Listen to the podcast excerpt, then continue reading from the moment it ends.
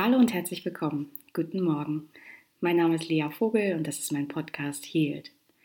Ich freue mich, dass ihr wieder da seid zu einer neuen Folge und damit die von euch, die ja, die wirklich sicher sind, dass sie diese Folge hören wollen oder aber auch nicht hören wollen, vielleicht ganz kurz vorab. Diese Folge liegt mir sehr am Herzen. Ähm, bevor ich äh, mich hingesetzt habe, um sie aufzunehmen, bin ich innerlich äh, in einen Dialog mit mir gegangen, weil ich tatsächlich bemerkt habe, dass äh, ich, ja, also dass Teile in mir wirklich äußerst aufgeregt waren vor dieser Folge und ich habe mich versucht zu fragen, warum das so ist. Aber vielleicht mehr dazu, wenn ich sage, worum es geht. In, diesem, äh, in dieser Folge, da geht es um das Thema Essstörung, es geht um das Thema Entstigmatisierung von mentalen Erkrankungen, es geht ähm, um den Versuch, ein bisschen zu erklären, welche Essstörungen gibt es eigentlich, wen kann das treffen, warum entstehen die äh, und sozusagen, was kann man auch dagegen tun. Und falls du jetzt merkst, na, das ist nicht mein Thema, ähm, dann vielleicht zwei Gedanken dazu. Zum einen, fühl dich frei, dann nicht zuzuhören, das ist völlig in Ordnung. Zum anderen, ähm, Essstörungen betreffen mehr Menschen, als wir glauben. Das heißt, es ist gut möglich, dass jemand in deinem Freundeskreis, in deiner Familie ein Thema damit hat, mehr oder weniger ausgeprägt. Oder aber ähm, irgendein Mensch, den du kennst, das vielleicht. Und dementsprechend ist es natürlich extrem wichtig, diese ähm, die Awareness, die ja einfach die Achtsamkeit, die Offenheit dafür zu schärfen und das Zweite, was ich dir sagen kann, ist, dass eine Essstörung wie viele andere mentale Krankheiten ähm, noch immer einem, einer starken Stigmatisierung unterliegen, selbst wenn wir inzwischen echt viel Arbeit geleistet haben, dass das weniger so ist, wenn wir das vergleichen mit früheren Dekaden. Und nichtsdestotrotz ist es immer noch so und dementsprechend ähm, kannst du die Folge mehr oder weniger für jeden, für jede andere mentale ähm, Erkrankung benutzen. So, also sie würde dir da auch dienen.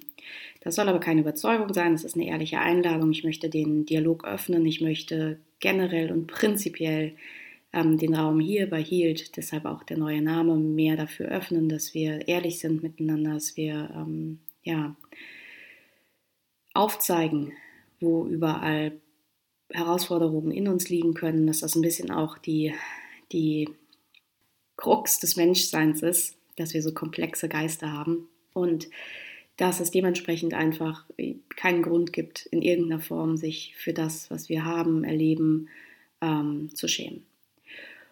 Somit herzlich willkommen zu dieser Folge, die genau das im Sinn hat. Und wenn ich das jetzt so erzähle und ja, wie ihr merkt, tatsächlich plaudere, denn wie immer, ich habe keine Notizen, alles entsteht quasi in, in dem Moment des Sprechens in meinem Kopf, was manchmal zu kleinen Pausen führt und manchmal zu kleinen Wiederholungen. Ähm, aber offenbar habt ihr es mir bisher nachgesehen, wofür ich euch extrem danke. Denn wenn ich ganz ehrlich bin, müsste ich so eine Folge schriftlich vorbereiten, ähm, sie schon ausarbeiten, ähm, bevor ich sie aufnehme, dann würde ich relativ schnell die Freude daran verlieren und dazu ist der Podcast nicht da. Vielleicht ein weiteres Wort zum Thema Trigger Warning, eine kleine Triggerwarnung aussprechen. Mm, wenn du gerade jetzt das Gefühl hast, du hast ein großes Thema mit Essstörungen ähm, oder mit dem Körper, mit der Körperakzeptanz, dann wisse, in dieser Podcast-Folge wird darüber gesprochen. Und falls du das Gefühl hast, dass das etwas ist, was dich stark aktivieren könnte, dann kannst du natürlich gerne entscheiden, dass die Folge auch jetzt nicht gehört wird, wann anders gehört wird, gar nicht gehört wird. Ähm, wisse darum, die Thematik wird behandelt. Ja, und ich glaube, einer der Kernpunkte, warum ähm, ich etwas aufgeregt war vor der Folge, ist nicht das Thema an sich sozusagen, sondern wie oft, wenn mir Themen am Herzen liegen, ähm, habe ich das innere Bedürfnis zu sagen, ist es so komplex, dass ich das sicher nicht in einer ähm, Folge benennen kann. Ich weiß, dass es aber mehr ein Teil in mir ist als ein Teil in euch. Das heißt, das ist etwas, was ich, ähm, ein Thema, das in mir liegt. Die Angst, dass ich äh, dem Thema nicht gerecht werden kann, ähm, wenn, ich, wenn ich nur eine kurze Folge aufnehme. Dementsprechend habe ich für diese Angst gesprochen. Den Teil in mir gibt es, der macht gerade so ein bisschen Druck und sagt, du musst es maximal gut machen und du musst das Thema ähm, quasi von allen Seiten beleuchten. Und ich weiß, das wird mir nicht gelingen. Dementsprechend sieht, sieht es als ein Teil 1. Und ja, warum, warum habe ich das Bedürfnis, diese Folge aufzunehmen? Also auf der einen Seite, weil ähm, das Thema mehr und mehr zu meiner Arbeit geworden ist. Ähm, wie einige durch den Podcast wissen, vielleicht auch auf meiner Seite gesehen haben, ähm, dass Healed ist nicht nur ein Podcast, sondern auch quasi ein Angebot, ähm, Menschen zu unterstützen, die äh, ja ein, an einer Essstörung leiden, an einer Essstörung litten, die bereits in Behandlung waren, die vielleicht immer so slippery slop von besser zu schlechter, von ähm, schlechter zu besser mit dieser Thematik wandern. Ähm, das ist auch für Menschen gedacht, die einfach grundsätzlich chronisch auf Diät sind, ihren Körper ablehnen, ähm, aber das Gefühl haben, dass sie eigentlich gar nicht wirklich in eine Diagnose reinfallen. Und das ist was, und ich glaube, da sind wir schon am Beginn des Themas, das ist was, was ich so oft höre. Das Thema, ich bin nicht krank genug. Oder ich habe ja keine Essstörung, aber. Und ähm, ich will auch niemanden Essstörung aufdrücken. Ich will nur sagen, dass es viel dazwischen gibt. Ähm, viel sozusagen, also wenn wir sehr, sehr stark eingespannt sind in Sorgen um unseren Körper, um unser Aussehen, um unser Gewicht, um das Essen, das wir essen dürfen, das Essen, das wir nicht essen dürfen, um Kalorienmengen über Paleo, Keto, Low Fat, Low Carb, ähm, im Prinzip alles, was wir an Regelwerk uns auferlegt haben, ähm, inklusive Sport, was uns das Leben ja auf der einen Seite strukturieren und kontrollierbar machen sollen, auf der anderen Seite, wenn wir ehrlich sind, massiv einschränkt, ähm, dann wisse, dass es etwas, was nicht so sein muss. Man muss in diesem Gefängnis nicht für immer leben. Und ich weiß inzwischen, dass wenn ich so eine ähm, These sage, dass es dann natürlich auch viele Stimmen gibt, die sagen, ja, aber Sport ist doch gesund und eine gesunde Ernährung ist gesund und ähm, darauf zu achten, dass man die Dinge möglichst ähm, clean ist. Das ist auch gesund. Und da würde ich als erstes mal sagen, viel von dem, was man so hört, was gesund ist, das ist etwas, woran ich gar nicht glaube. Jetzt muss man sagen, da habe ich natürlich eine lange, lange Vorgeschichte und lange Vorerfahrung. Dementsprechend bin ich sehr, sehr skeptisch ähm, mit diversen tollen Ansätzen, wie man sich so ernähren kann. Ich glaube, dass der Körper, ähm, wenn wir alle Funktionen haben, wie zum Beispiel eine gesunde Leber oder eine gesunde Niere, ähm, dann brauchen wir tatsächlich nicht Detoxen. Das ist dann das, was unserem Geist hilft. Der fühlt sich toll, wenn er einen Detox-Saft trinkt. Aber unser Körper braucht das nicht. Der braucht da keine Unterstützung. Wenn er gesund ist, schafft er das für uns, die Giftstoffe rauszufiltern.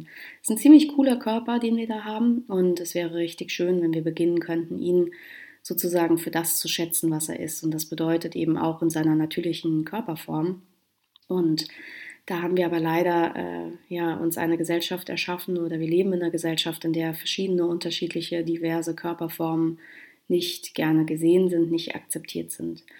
Und ich spreche da von dem, ja, von dem dünnen Ideal sozusagen, von dem, was wir über die Karten aufgebaut haben, nämlich der Annahme, dass ähm, dünn gleich kontrolliert und erfolgreich ist und die hat ihr Leben zusammen und die muss doch glücklich sein. Auch ich weiß, einige Dinge, die ich nenne, die wirken zunächst vielleicht oberflächlich, aber prüft euch mal selbst, ähm, wie ihr da, wie ihr da mit euch seid und wie ihr da in euch seid mit diesem Gefühl. Und dieses dünne Ideal, das kann uns natürlich auch wahnsinnig beschäftigt halten. Das heißt, wir können wirklich wahnsinnig viel Zeit damit verbringen, uns darüber Gedanken zu machen, ob wir diesem Ideal jetzt entsprechen oder nicht, ähm, was es braucht, damit wir ihm mehr entsprechen. Und das ist ehrlich gesagt ähm, ein bisschen so wie ein Schaukelstuhl. Es gibt uns, ja, es bringt uns nicht voran, aber es gibt uns was zu tun.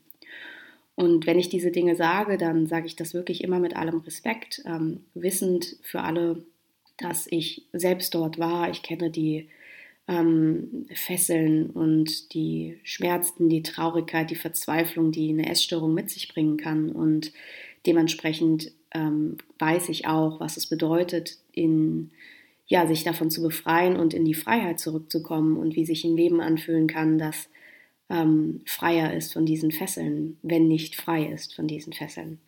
Und dementsprechend mal von Anfang an. Wir gehen zurück. Ähm, was sind Essstörungen, welche gibt es, ähm, wann habe ich eine, wo steht da, wo ist da gerade sozusagen der, der Wissensstand, was beeinflusst uns ähm, und wann muss, möchte ich das Thema angehen. Und wie ihr vielleicht eben schon gemerkt habt, ist, ähm, es hat so viele Einflussfaktoren. Und ähm, wenn ich ehrlich bin, kenne ich keine mentale äh, Erkrankung, die komplexer ist als die der Essstörung. Und das hat damit zu tun, dass ähm, man sagt ja so oft bei Essstörungen, es geht nicht ums Essen. Und das ist natürlich wahr auf eine Art. Und ich bin froh, dass man irgendwann zu diesem Statement gefunden hat, denn davor wirkten Essstörungen oft, ähm, sie wurden stigmatisiert als etwas sehr, sehr Oberflächliches. Die Teenager-Tochter, die einfach nur dünn sein möchte, die will halt dazugehören, die will halt schlank sein. Und da schlank sein ja prinzipiell ohnehin ähm, als was Positives gewertet wurde, hat man das so ein bisschen abgetan. Ja, das ist halt, das ist halt so eine Teenager-Erkrankung ähm, mit dem Versuch, irgendwie ein paar Pfund abzunehmen. Die Wahrheit könnte nicht ferner sein, denn ähm, es ist absolut nicht oberflächlich, sondern ganz im Gegenteil hochkomplex. Und ich glaube, jeder, der das erfahren hat für sich, der in diesem Zyklus schon mal steckte, der kann das zu 100 Prozent bestätigen. Und dann kam man irgendwann mit dem Statement, es geht nicht ums Essen. Ähm, und das, dieses Statement ist quasi der Versuch zu erklären, dass es um so viel mehr geht.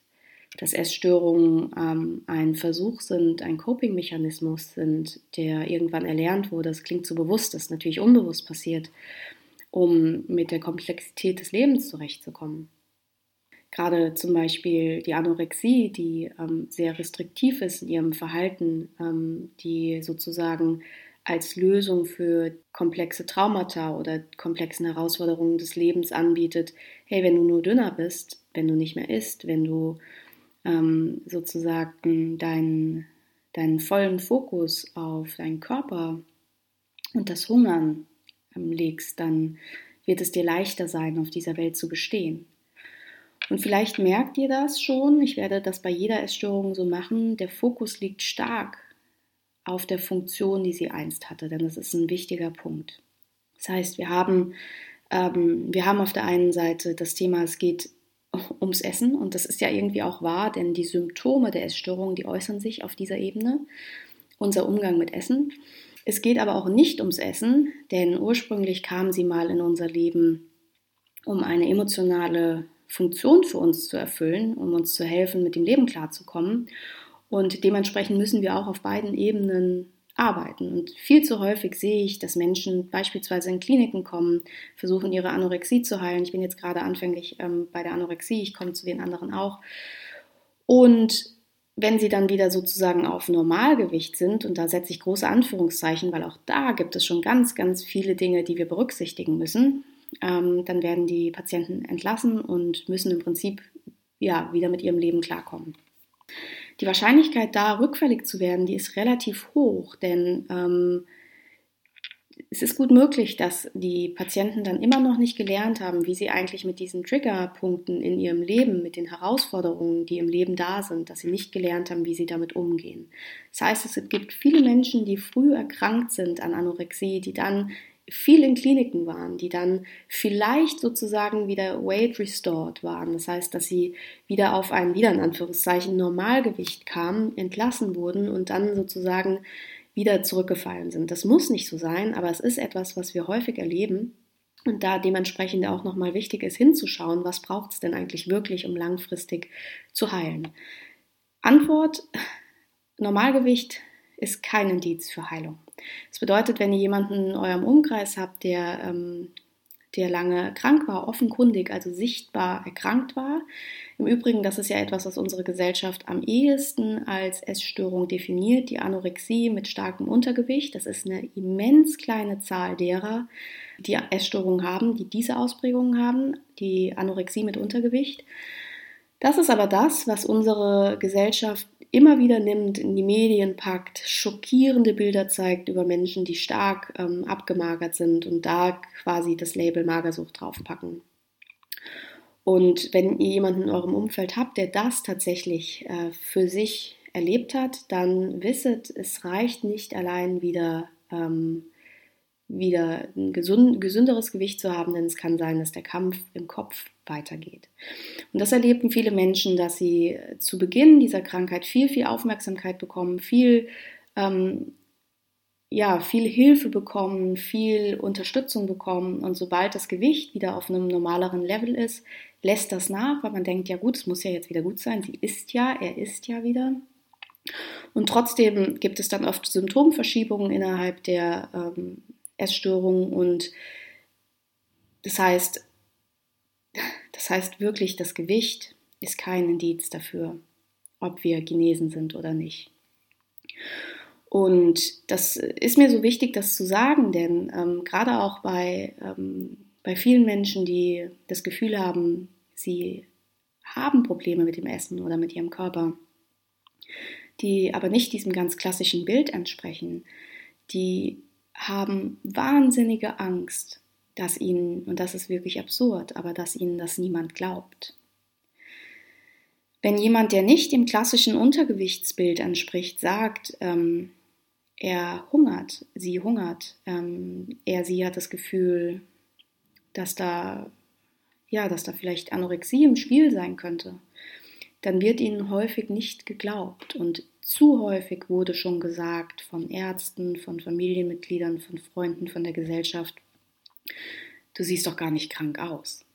Das ist etwas, was ich im Übrigen auch kenne. Ähm, du siehst doch gar nicht krank aus, hast doch eine tolle Figur. Bei Anorexie, bei Magersucht ist man doch viel dünner. Also ne, da, da, fängt es schon wieder an, ähm, dass man das stigmatisiert, dass man eine Idee davon hat, wie diese Krankheit sich äußert. Und da will ich nochmal sagen, Essstörungen, egal welche, sind keine körperlichen Erkrankungen. Das sind mentale Erkrankungen, die sich körperlich manifestieren, die körperliche Symptome haben und manchmal sieht man es ihnen an und in viel, viel, viel, viel, viel, viel mehr Fällen sieht man es den Menschen nicht an. Das heißt, viele anorektische Patienten haben Normalgewicht, viele bulimische Patienten haben Normalgewicht ähm, und viele Menschen, die unter Binge-Eating oder anderen Essstörungen leiden, haben auch Normalgewicht. Und deshalb auch da wichtig, dass wir nicht denken, es sei eine körperliche Krankheit, sondern es ist eine mentale Erkrankung, die ihre Symptome zeigt auf körperlicher Ebene, eventuell. Und es ist ähnlich wie Depressionen, um da einen kurzen Schlenker zu machen. Ähm, Depressionen sieht man uns nicht an. Wir haben da so ein Bild von jemandem, der zu Hause sitzt, in der dunklen Kammer der nur Fernsehen glotzt oder nur im Bett liegt, der sein Leben nicht gebacken bekommt, der also quasi, ja, offenkundig nicht klarkommt. Aber Depression hat so viele Gewänder und es ist sehr, sehr sicher, dass viele von den Menschen, die wir auf tollen Bildern sehen, bei Instagram und allen anderen sozialen Kanälen, ähm, dass diese Menschen heimlich leiden, weil man Depressionen nicht sieht. Und das ist natürlich gefährlich, weil wir uns dann mit etwas vergleichen, wovon wir glauben, dass es wahr ist. Und ich sage das jetzt für euch, liebe Zuhörer, ähm, wissend, dass wir vielleicht gar nicht in dem Alter sind, in dem wir so, so, so, so anfällig sind von äh, den Bildern bei Instagram. Ich weiß nicht mal, ob das wahr ist. Ich glaube, dass wir alle sehr anfällig sind für Vergleiche, aber ich spreche vor allem auch für jüngere Generationen. Ne? Für Kinder, für Familienmitglieder, für Freunde, für alle Menschen, die im Prinzip ja, in einer Welt aufwachsen, in der sie massiv beeinflusst werden. Das heißt, es gibt die Anorexie, die Magersucht, es gibt die Bulimie, die sich auszeichnet durch, ähm, also per Diagnose durch ähm, Essanfälle und den Versuch, das wieder auszugleichen, üblicherweise Erbrechen. Das kann aber Purging sozusagen, Binging und Purging, also übermäßige Essanfälle und der Versuch, das auszugleichen durch exzessiven Sport, durch ähm, Abführmittel, durch Erbrechen beispielsweise oder auch durch Fasten. Und ich bin so ein bisschen zaghaft mit dem Nennen dieser Symptome, weil mir ist wirklich so wichtig, dass es so wahnsinnig viel dazwischen gibt. Binge-Eating wird diagnostiziert durch große, ähm, durch die Episoden von wo, ziemlich schnellem Verzehr von großen Mengen an Essen, so sehr, bis danach Schuld und Scham eintritt, dass man wirklich auch körperlich Schmerzen hat, aber ohne ähm, den, dem Kompensieren im Anschluss. Und dann gibt es quasi eine vierte Gruppe, also Anorexie, Bulimie, Binge-Eating und die vierte Gruppe ist quasi alles in between. Die Essstörungen, die man nicht zuordnen kann, die nicht die Kriterien erfüllen, beispielsweise die Anorexie ohne Untergewicht, beispielsweise ähm, Menschen, die einfach wahnsinnig restriktiv leben, die vielleicht sich Nahrungsmittelgruppen verbieten oder Menschen, die einem ganz starken Diätplan folgen. Also ein Regime, nach dem sie leben, was sie essen dürfen, was sie nicht essen dürfen, ob sie sich danach gut fühlen oder schlecht fühlen, ob sie exzessiv Sport betreiben oder nicht, ob sie zwanghaft Sport betreiben oder nicht. Auch da, es muss nicht immer exzessiv sein, dass man irgendwie vier, fünf Stunden im Fitnessstudio hängt, sondern es kann einfach sein, dass wir quasi zwanghaft nach einem Plan ähm, etwas tun müssen. Und das sieht dann nach außen hin sehr diszipliniert und sehr gut aus. Aber wenn man sich nach innen mal fragen würde, was würde passieren, wenn ich das heute nicht machen könnte, wenn ich heute keinen Sport machen könnte, was würde passieren, wenn ich morgen auch keinen Sport machen könnte und übermorgen auch nicht, dann wäre die Antwort dort häufig, dann hätte ich Schuldgefühle, ich würde mich schlecht fühlen, ich hätte ein schlechteres Körpergefühl. Und dann merken wir schon, das sind alle die Dinge, die sich nicht diagnostizieren lassen, in dem Sinne, dass sie keine, dass sie da in, in nicht die, die klassische Diagnose reinfallen. Und es ist so wichtig, dass man das weiß, weil das trotzdem bedeutet, dass man Hilfe gut gebrauchen kann. Und diese, diese Idee, warum entwickeln die einen Essstörungen und die anderen nicht, das hat wirklich auch was mit unserem Genmaterial zu tun. Das heißt, wir bringen sozusagen eine gewisse genetische Voranlage mit. Und vielleicht sind wir beispielsweise, und in, den, in vielen Fällen geht große Ängstlichkeit, also eine Tendenz zur Angststörung, geht mit einer Essstörung einher. Also viele Menschen, die an einer Essstörung ähm, erkranken, die denen kann man auch nachweisen, dass sie eine erhöhte, ein erhöhtes Angstlevel haben, sich viel sorgen. Und dementsprechend haben wir sozusagen einen genetischen Pol, den wir mitbekommen.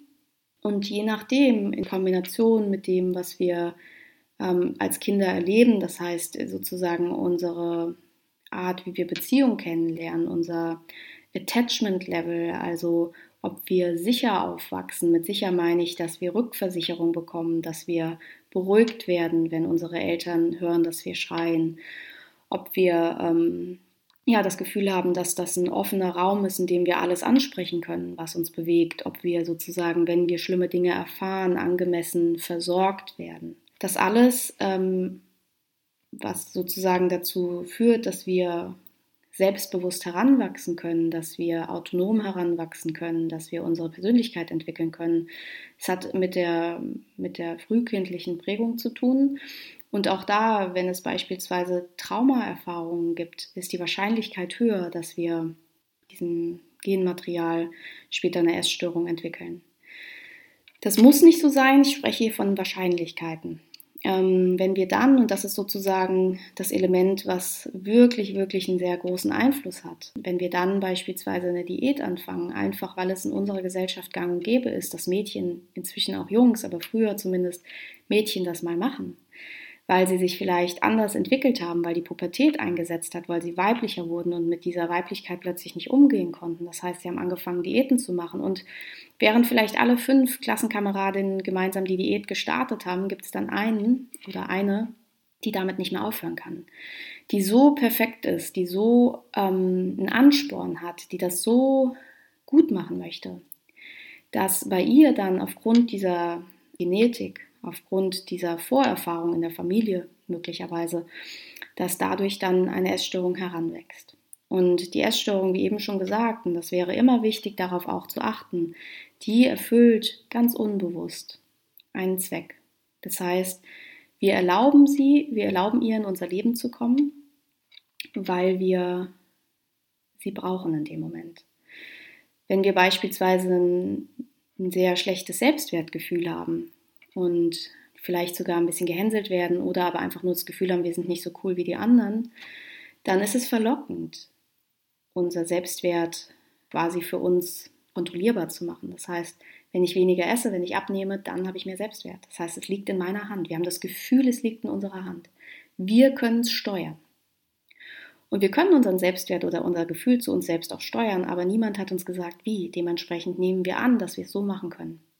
Wir können es steuern, indem wir abnehmen. Und das Schlimme ist, dass das, was dann passiert, und da kommt wieder die Gesellschaft ins Spiel, dass wir in vielen Fällen dafür gelobt werden. Du hast ja toll abgenommen, sieht ja toll aus.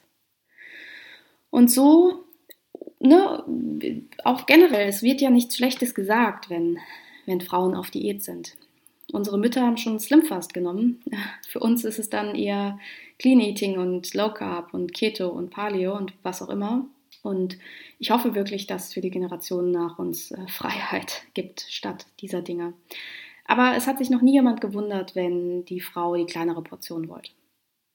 Und auch ich will hier nicht gendern, ne? weil ich weiß sehr, sehr, sehr genau, Essstörungen, die kümmern sich nicht um, um, um Rasse, um Geschlecht, um Gender, um Alter. Es ist wirklich egal, sie können jeden treffen. Und dieses Bedürfnis zu kontrollieren oder Emotionen sozusagen zu verarbeiten, also ähm, dir das Gefühl zu geben, dass dein Leben kontrollierbar wird mit ihrer Hilfe, dass du ein Ventil hast, um vielleicht deine unterdrückte Wut zu katalysieren, beispielsweise in der Bulimie, dass du einen Weg findest, um mit deinen Emotionen umzugehen. Das ist das, was die Essstörung dir anbietet. Und in dem Alter, in dem sie uns trifft oder in der Situation, in der sie uns trifft, ist es häufig so, dass wir unbewusst sagen, okay, okay. Und dann irgendwann ist das, was einst eine Hilfe sein sollte, etwas, was sich schwer automatisiert. Und dann entsteht ein Regelwerk daraus, aus dem wir gefühlt nicht mehr rauskommen. Dann gibt es einen Essstörungsteil in uns, der bestimmt, wie wir, wie wir leben müssen, wie wir uns verhalten müssen, der sofort quasi Schuld sendet, wenn wir uns nicht daran halten. Es gibt eine unfassbare Sorge um den Körper, um die Erscheinung. Also eine wahnsinnige Sorge darum, wie wir aussehen, wie wir im Vergleich zu anderen aussehen, ob wir gerade dicker geworden sind. Ähm, wir können uns gut fühlen, wenn wir gerade das Gefühl haben, der Bauch ist flach. Also das ist eine ganz, ganz, die Waage spielt eine Riesenrolle. Wir checken den Körper ganz, ganz häufig. Da ist also ganz, ganz viel zwanghaftes Verhalten mit drin. Und das ist wirklich nicht oberflächlich. Das ist ein Symptom, das eigentlich im Prinzip den Schmerz zeigt, der da in uns stattfindet. Das Gefühl, sind wir noch sicher. Und so stürzen wir uns quasi an diese falschen Anker, denn ja, es fühlt sich für fünf Minuten gut an und sicher an, wenn wir uns gecheckt haben. Und im Prinzip braucht man es fünf Minuten danach schon wieder. Das ist dann der Suchtcharakter dahinter. Und diese, zum Beispiel die Binge Circle, ähm, oder die Binge-Purge Circle. Das ist etwas, was sich so wahnsinnig bedingt, denn wir sind auf Diät, wir versuchen gut zu sein, wir versuchen kontrolliert zu leben. Man sieht uns die Essstörung auch wahrscheinlich nicht an zumindest nicht so stark. Oder aber wenn wir lange, lange, lange unter Binge-Eating-Störungen leiden, dann kann es sein, dass wir im Übergewichtsbereich sind, weswegen wir wahrscheinlich generell mit viel Scham und viel Stigma konfrontiert sind, was sozusagen unser Selbstwertgefühl extrem drückt.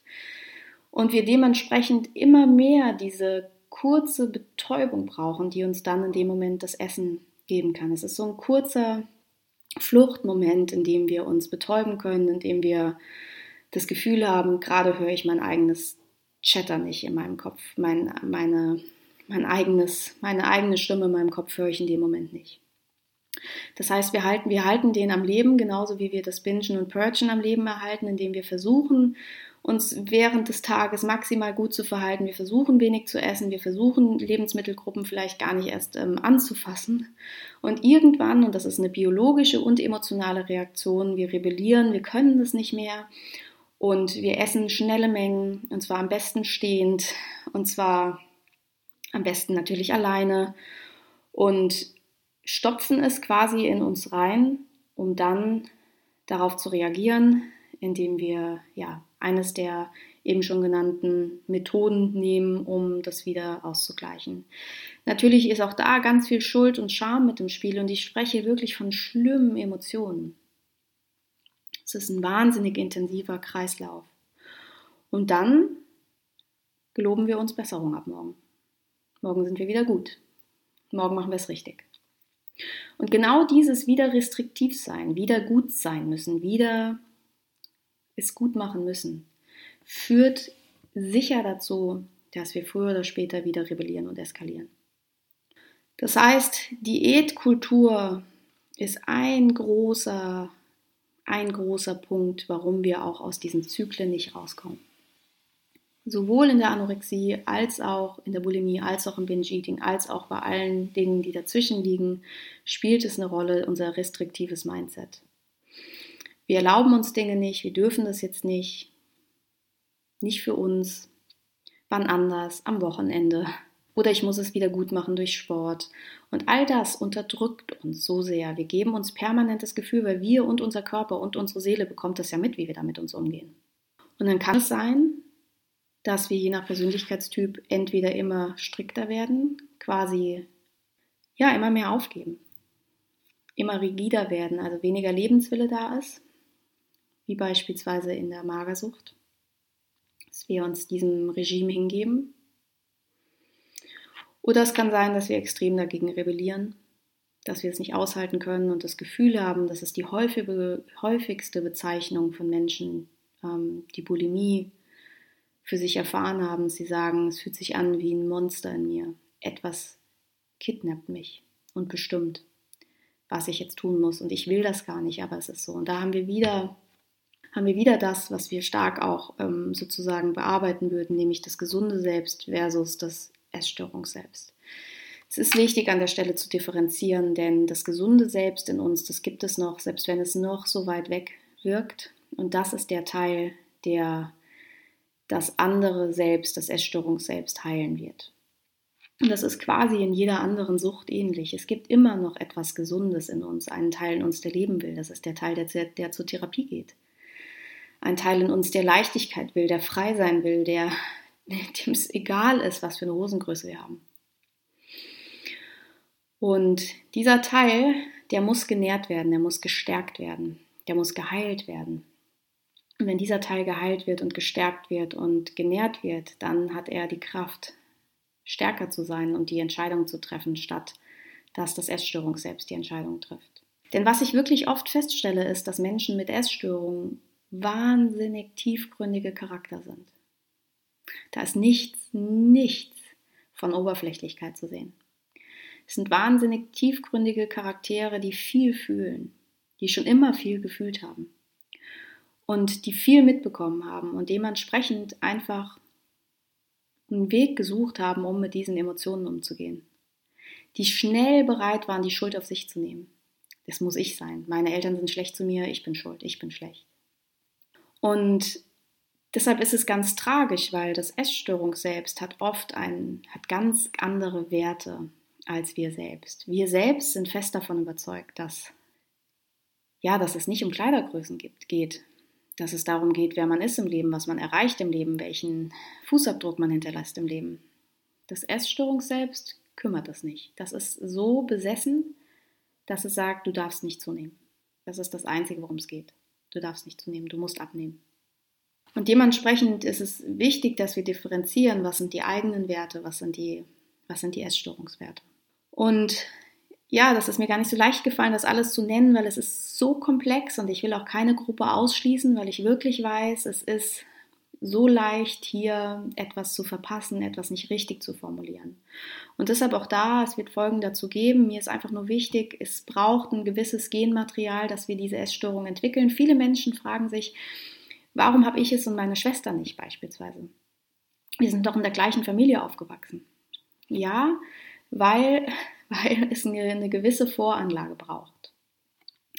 Diese Voranlage, wenn wir die haben, wenn wir dann Dinge in unserem Leben uns abgucken, vielleicht haben ja Menschen in unserer Familie auch schon Diäten gemacht, vielleicht waren die auch unzufrieden mit dem eigenen Körper, vielleicht ging es viel um den Körper, vielleicht wurde das viel thematisiert, kommentiert, in Kombination mit vielleicht Dingen, die passiert sind in der Kindheit, die uns verletzt haben, ähm, die unser Selbstwertgefühl äh, angefasst haben, die da Kratzer oder Wunden reingemacht haben und wir hatten nicht die emotionalen Rücklagen, um das damals zu heilen, vielleicht auch nicht die Menschen, die uns dabei geholfen hätten, zu der Druck der Gesellschaft, was eigentlich in uns, wie wir auszusehen haben, dass wir dazugehören wollen, das Gefühl, das innere Bedürfnis, das Leben kontrollieren zu können auf die eine oder andere Art, dann der Einstieg in die ersten Diäten, vielleicht sogar dadurch gelobt zu werden. Das heißt, das erste Mal hatten wir das Gefühl, wir können bestimmen, wie die Menschen auf uns reagieren, zu da an der Stelle können wir dann nicht mehr loslassen, das verselbstständigt sich. Und dann irgendwann hängt man da drin und wenn man eine Weile in dieser Essstörung ist, dann wird die wirklich quasi zur Gewohnheit. Das heißt, wenn das, das Erbrechen beispielsweise, das Essen und Erbrechen irgendwann nochmal dazu gedient hat, dass man mit starken Emotionen umgeht, dass man die reguliert, dass man vielleicht das, was man in dem Streitgespräch nicht formulieren konnte, weil man seine Stimme nicht gefunden hat, dass man keine Grenze setzen konnte, dass man es also wortwörtlich geschluckt hat sozusagen, was man dann versucht, Druck abzulassen über das Essen unterbrechen, das hat irgendwann diesen emotionalen, diese emotionale Unterstützung gehabt. Das hatte die Funktion, dass sie uns da emotional erleichtert. Und irgendwann braucht es gar keinen emotionalen Trigger mehr, sondern irgendwann ist es wirklich eine Gewohnheit geworden. Das heißt, wir fühlen uns dann manchmal schon schlecht, wenn wir diesen, wenn wir unseren üblichen Zyklus nicht hatten. Und wenn solche Dinge zur Gewohnheit werden, dann ist es wahnsinnig schwer, da wieder rauszukommen. Genauso, wenn wir uns vornehmen, wir sind heute besonders gut und dann essen wir vielleicht den ganzen Tag kaum was und dann, wir nehmen uns vor, heute Abend werde ich mich nicht überessen, wir werden nicht bingen. Und kaum versieht man sich und man steht vorm Kühlschrank und isst die Reste des Kuchens vom Wochenende. Ohne zu schmecken, ohne wahrzunehmen, sondern einfach, weil man in dem Moment quasi in diesem Zyklus der Sucht hängt, in der Erkrankung. Und das alles nicht aus Mangel an Willenskraft, sondern weil es in sich so eine mentale Komplexität ist. Und wenn ich eine Sache gelernt habe, dann, dass es it takes a village to raise a child. Ich sage es immer wieder und immer wieder gerne und es ist für mich meine absolute Wahrheit und das gilt nicht nur für das Aufziehen von Kindern, sondern auch für das Heilen von mentalen Erkrankungen. Es braucht so viele Menschen, die uns auf dieser Reise unterstützen, denn der Weg ist sicher nie geradlinig. Und manchmal wird der Heilungsweg erst nochmal schlimmer, bevor es wirklich gut wird, weil es fühlt sich natürlich nicht gut an, die Muster zu brechen. Es fühlt sich nicht gut an zu essen, weil wir uns danach schuldig fühlen. Es wäre viel leichter in dem Moment, in Anführungszeichen leichter für uns wieder zu hungern. Es fühlt sich natürlich auch nicht gut an, wenn wir einen starken Drang haben in uns, einen starken Druck haben, auf unsere Symptomatik zurückzugreifen, zu bingen, zu purgen. Es fühlt sich nicht gut an, wenn wir diesen Drang quasi aushalten müssen ohne ihm nachzugehen. Es fühlt sich auch nicht gut an, wenn wir, damit wir das nicht mehr tun, wieder anfangen, normal zu essen. Normal in Anführungszeichen. Was heißt normal essen? Dass wir uns nichts verbieten, dass wir keine Clean Eating Diät verfolgen, dass wir keine Lebensmittelgruppen verteufeln, dass wir alles wieder essen, was wir essen möchten. Und bevor jetzt jemand denkt, oh Gott, das ist ja absolut crazy und völlig fern von der Realität, dann würde ich sagen, nein. Wir können essen, was wir wollen. Unser Körper hat gar keine Lust, unendlich zu essen. Das ist, wenn unser Geist, der uns das suggeriert, weil er in Jahren, Jahren, Jahren gelernt hat, dass er eigentlich nichts haben darf. Das heißt, sobald er mal ein verbotenes Lebensmittel in seiner Nähe hat, dann möchte er das natürlich auch unbedingt. Und somit ja, misstrauen wir uns noch mehr und dieses Vertrauen wieder aufzubauen, diese Schritte zu gehen, dieses aus der Komfortzone uns zu bewegen. Denn für Essstörungen gilt, wie für viele andere mentale Krankheiten auch, es verändert sich nur etwas, wenn wir etwas verändern. Und das Verändern, diese Schritte, die sind schwer. Und da braucht es Unterstützung, und zwar in allen erdenklichen Formen.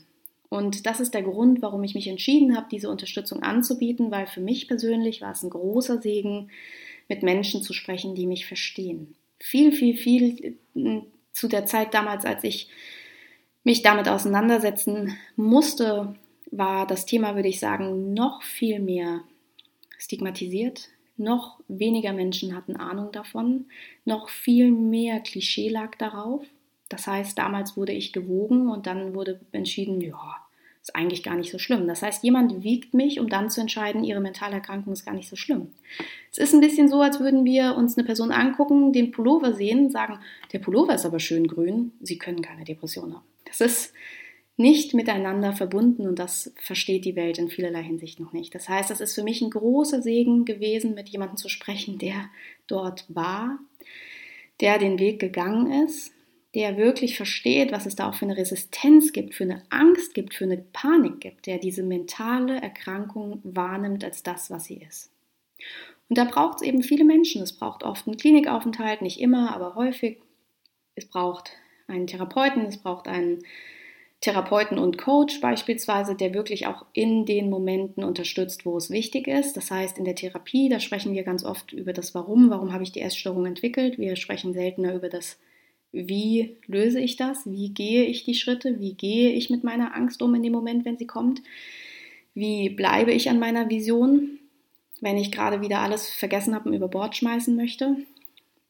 Und wir brauchen Ernährungsberater und wir brauchen quasi ein ganzes Team, das uns unterstützt. Denn häufig ist es so, dass wir diese Dinge, die ja wahr sind, von verschiedenen Quellen hören müssen, damit wir sie ähm, aufnehmen können.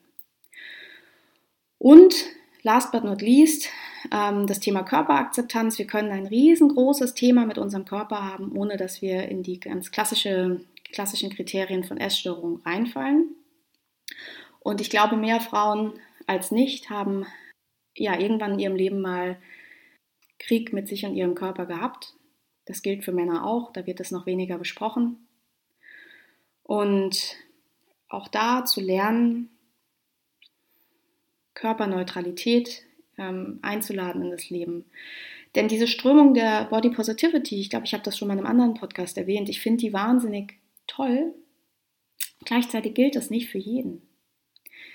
Für mich war es unmöglich, mich vor den Spiegel zu stellen und mich sofort voll und ganz zu lieben. Ähm, das war einfach, das wirkte für mich nicht echt. Und es gab so viele Dinge, die ich gehört habe von, man soll sein, seinen Beinen der Zellulite, die man hat, ein Gedicht vorlesen, um die, die Liebe und die Anerkennung auszudrücken. Und ich dachte, ja, das wäre so schön, wenn ich das könnte, aber das ist nicht meine Lebensrealität. Das ist so weit weg. Und das, was mir wirklich geholfen hat, war das Konzept dieser Körperneutralität. Das heißt, einfach den Körper erstmal wieder weniger Aufmerksamkeit zu geben. Und bevor jemand denkt, oh Gott, das führt zu Verwahrlosung, das ist wieder Schwarz-Weiß-Denken, ähm, weniger Aufmerksamkeit heißt einfach, dass wir natürlich, natürlich uns pflegen, natürlich auf uns achten, natürlich den Körper versorgen, wenn er irgendwie eine Wunde hat. Aber dass der Körper nicht im absoluten Fokus steht, dass ich mich wieder mehr konzentriere auf das, was ich kann, wer ich bin, was ich sage, was ich fühle, versus wie ich aussehe dabei.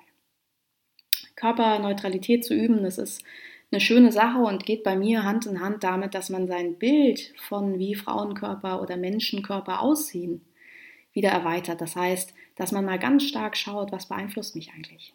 Habe ich ähm, Menschen um mich herum, die diverse Körper zeigen? Oder sind alle Menschen, mit denen ich rumhänge, aus der Fitnessszene und sind super schlank und trainiert und so weiter. Also wie, wie viel Diversität gibt es, wie viel Diversität sieht mein Auge, denn das ist etwas, was wir richtig umtrainieren müssen. Und das ist ein Thema, das so, so eine Schwere trägt, obwohl so, so viele Menschen darunter leiden. Und jetzt gehe ich nochmal einen Schritt weiter und sage, stellt euch doch mal vor, die Kraft, die wir investieren, um ja, um unseren Körper zu verändern, um uns abzulehnen, um uns vorzugaukeln, alles wäre cool mit XYZ Kilo weniger oder mit mehr Hintern, schmalerer Taille, größeren Brüsten, weniger Zellulite, wenn einfach alles nur fest wäre, wie ich auch so oft höre. Es soll ja nur, es soll ja nur straff sein. Verstehe ich alles. Aber unser Körper ist halt unser Körper und wir haben halt auch da so eine gewisse genetische Voranlage, wie wir so aussehen. Und stellt euch mal vor, all die Kraft würden wir nutzen, um uns um Dinge zu kümmern, die wirklich wichtig sind. Und dann gäbe es ganz andere Problemzonen als unsere Zellulite, nämlich dann gäbe es vielleicht, dann würden wir vielleicht Kriegsgebiete als Problemzone anerkennen und würden uns überlegen mit unserer geballten Gedankenkapazität, wie wir, wie wir diese Probleme lösen können. Oder wir würden unsere Karrieren vorantreiben oder wir würden unsere Beziehungen pflegen oder wir würden coole Hobbys haben oder wir würden ein cooles Ehrenamt machen. Und das soll jetzt alles wieder kein Blamen sein, sondern die Einladung, die Vision in, wie wäre unser Leben? Wie wäre unser Leben ab morgen, wenn wir aufwachen würden und wir wären im Frieden mit uns? Und das ist etwas, was ich verbreiten möchte mit absoluter Inbrunst, weil ich den Vergleich kenne dem, von der Erkrankung, meinem Kopf mit Erkrankung und meinem Kopf ohne Erkrankung. Und nicht jeder muss diagnostisch krank sein, um Hilfe einzufordern. Es reicht schon, wenn wir zu lange eine schlechte Beziehung zu uns und unserem Körper haben. Das wäre Grund genug, um das Thema anzugehen. Und ja, ich glaube, ihr seht, das ist komplex. Und ich bin mir sicher, ich habe ganz viel vergessen, was noch wichtig gewesen wäre. Das wird mir dann nachher einfallen.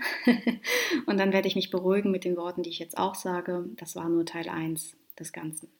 Mehr dazu folgt. Für alle, die das wichtig finden, spannend finden, ähm, die diese Themen gut finden, ich würde mich da echt über Feedback freuen, dass ich das ungefähr einschätzen kann. Ähm, es ist mir ein ehrliches Anliegen, gleichzeitig will ich euch abholen, ähm, was ihr da braucht, welche Themen ihr braucht, ähm, was sich für euch gut und richtig anfühlt.